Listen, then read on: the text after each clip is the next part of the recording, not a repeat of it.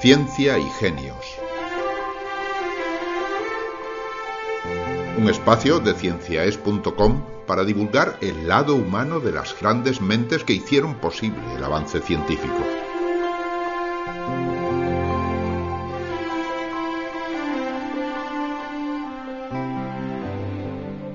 Nuestra visión del mundo ha ido cambiando con el tiempo. Los avances en el conocimiento de la luz, su naturaleza, la forma de propagación, la descomposición de la luz blanca en sus colores básicos o su pertenencia a un grupo más amplio de radiaciones electromagnéticas marcaron nuevas formas de visión del universo. Cuando todo ello parecía cuadrar en un marco coherente, el científico Max Planck dinamitó el conocimiento con una revelación sorprendente. La luz, o la energía en general, no es continua, se mueve en pequeños paquetes a los que llamó cuantos. Max Planck descubrió un mundo nuevo, el mundo cuántico, pero la genialidad no siempre va acompañada de la felicidad. Escuchen ustedes la historia de su vida.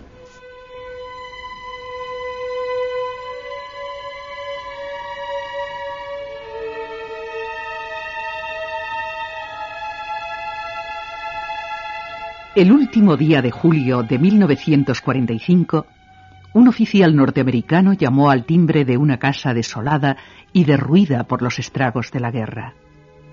Le abrió la puerta un anciano de ojos tristes y casi 90 años, que momentos antes había estado tocando el piano para recuperar las ganas de vivir. Al verlo, el militar lo saludó con un gesto solemne. Tenía enfrente al profesor Max Planck, el físico más respetado de Alemania. Un hombre de integridad intachable al que debía trasladar, por motivos de seguridad, fuera de Berlín. Con gran delicadeza lo tomó del brazo y el viejo profesor se dejó llevar dócilmente hasta un automóvil negro. Se acomodó en el asiento trasero, apoyó la sien contra el cristal, cerró los ojos y comenzó a hilvanar recuerdos.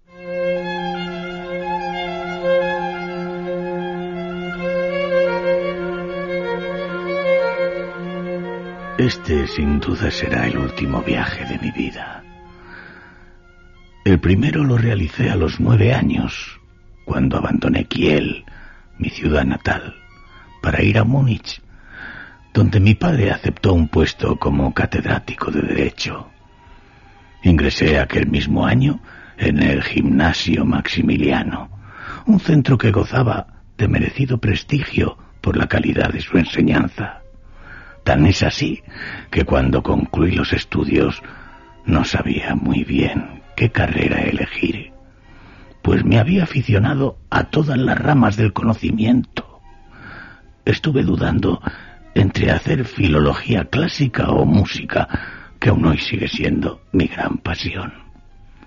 Al final me dejé persuadir por el señor Miller, mi profesor de física. Me convenció de que no había nada tan sublime como desentrañar los enigmas de la creación.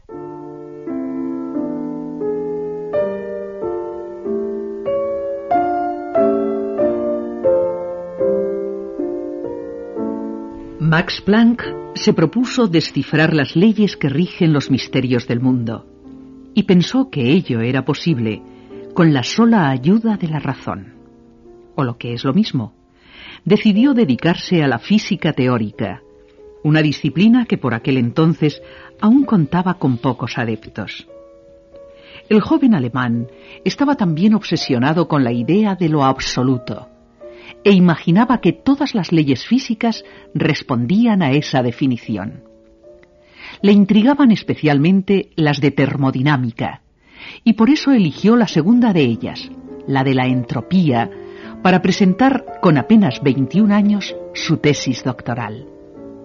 No sospechaba entonces que de aquel trabajo saldría, años más tarde, una teoría revolucionaria que iba a destrozarle todos los esquemas.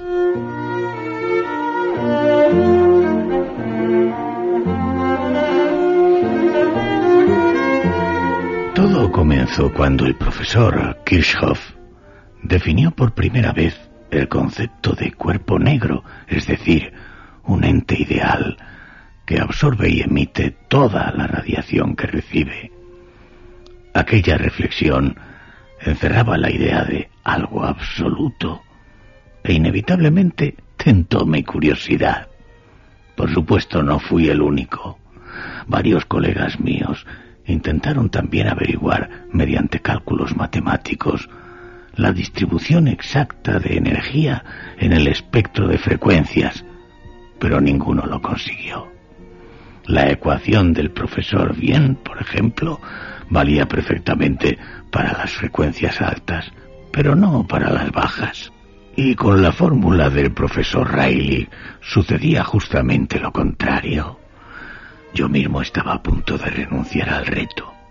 Pero un día del año 1900 tuve una corazonada y sorprendentemente todo encajó.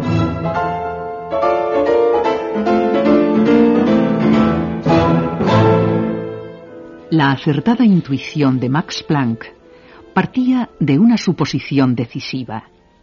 La energía no se puede dividir indefinidamente y un cuerpo, por lo tanto, no la puede absorber o radiar de forma continua. Lo hace en pequeñísimas unidades a las que bautizó con el nombre latino de cuanta. Descubrió además una nueva constante universal, la constante de Planck, para calcular esa mínima cantidad de energía y desató, sin quererlo, una auténtica revolución. Destronó a la mecánica clásica, incapaz ya de explicar el mundo subatómico, y erigió en su lugar a la mecánica cuántica. Sin embargo, aún tuvieron que pasar algunos años para que los físicos valoraran la enorme trascendencia de aquella teoría que a todos desconcertaba, empezando por el propio autor.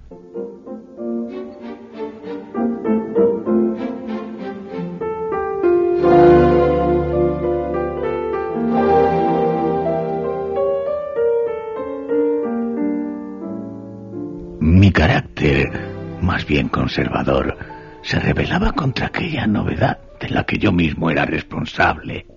Llegué a pensar que había sido víctima de algún truco matemático y que mi teoría no se ajustaba a la realidad. Pero en 1905, el joven Albert Einstein demostró su validez. La aplicó por vez primera para definir un fenómeno inexplicable, el efecto fotoeléctrico, y ocho años después, Bohr hizo otro tanto para describir la estructura del átomo. Ambos fueron recompensados por ello con el Premio Nobel, un galardón que previamente, en 1918, me fue otorgado a mí por haber provocado tamaño alboroto en la ciencia.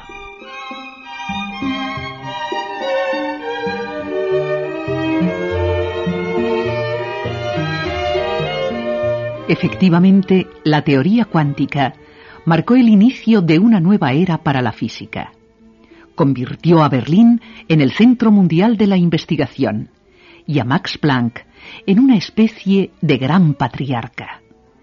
Desde su cargo de presidente de la Sociedad Kaiser Guillermo, el hoy célebre Instituto Planck, se ocupó de coordinar y promocionar la ciencia alemana, la más puntera de la época.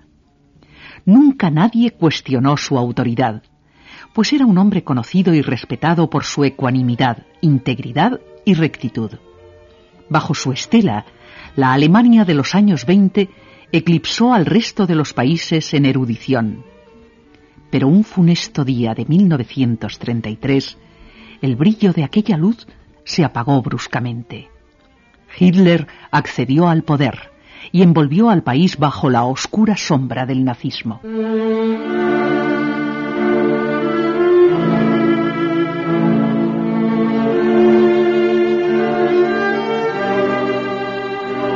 Lo vi venir desde el principio.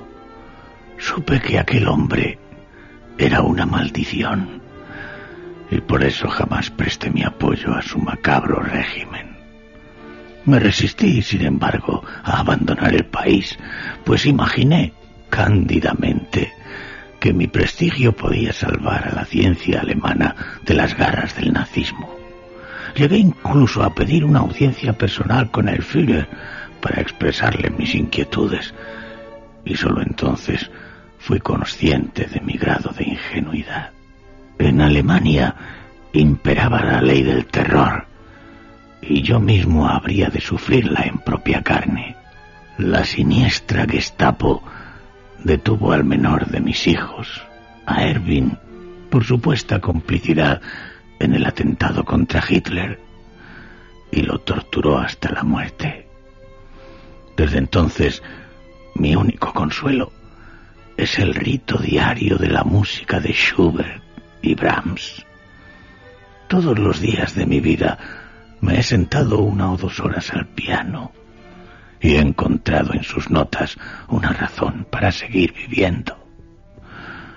Ya no será en Berlín, pero al menos permaneceré en Alemania.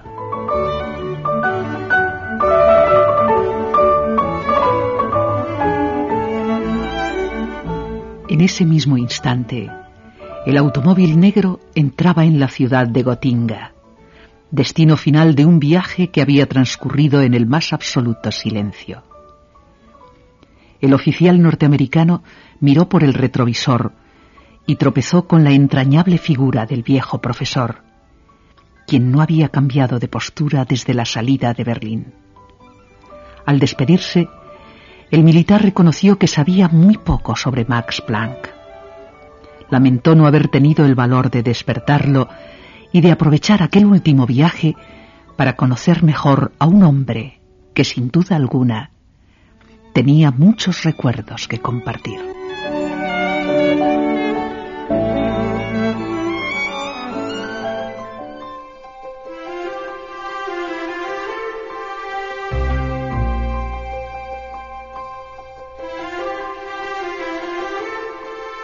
Han escuchado ustedes la vida de Max Planck un capítulo de Ciencia y Genios. Cienciaes.com Ciencia para escuchar.